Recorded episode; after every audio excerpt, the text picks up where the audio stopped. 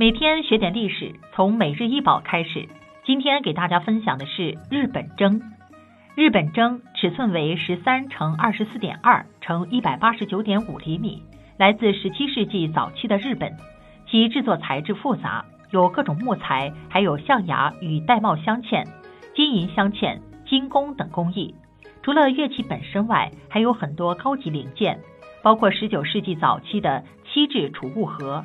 十八世纪和十九世纪的丝绸织锦包装，以及十三座镶有银尖和衬里的筝马。实际上，这把罕见的筝是日本装饰和音乐艺术的巅峰之作。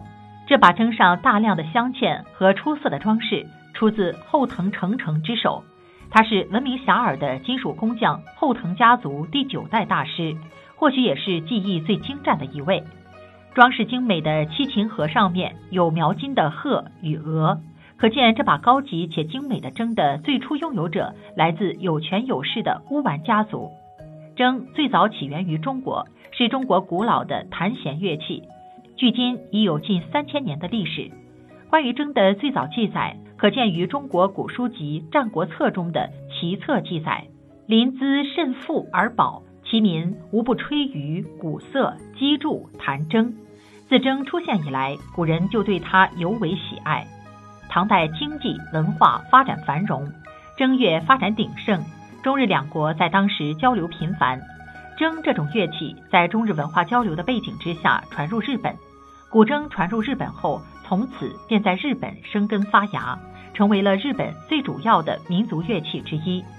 日本人在传承了唐筝的一些特点的同时，也有了自己独特的发展，并逐步演变成如今的日本筝。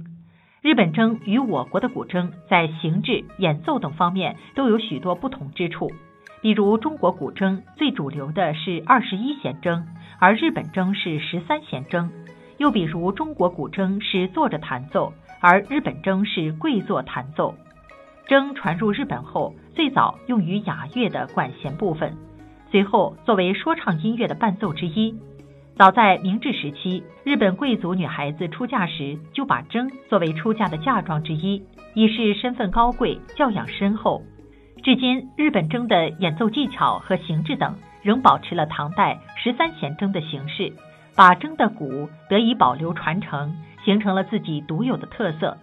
在一些传统的节日聚会庆典上，或者在一些旅游胜地和卖一些传统工艺的店里，又或者是日本的茶馆、插花店里，我们都能听到正月。显然，在日本人心中，日本筝已是他们国家传统文化的代表。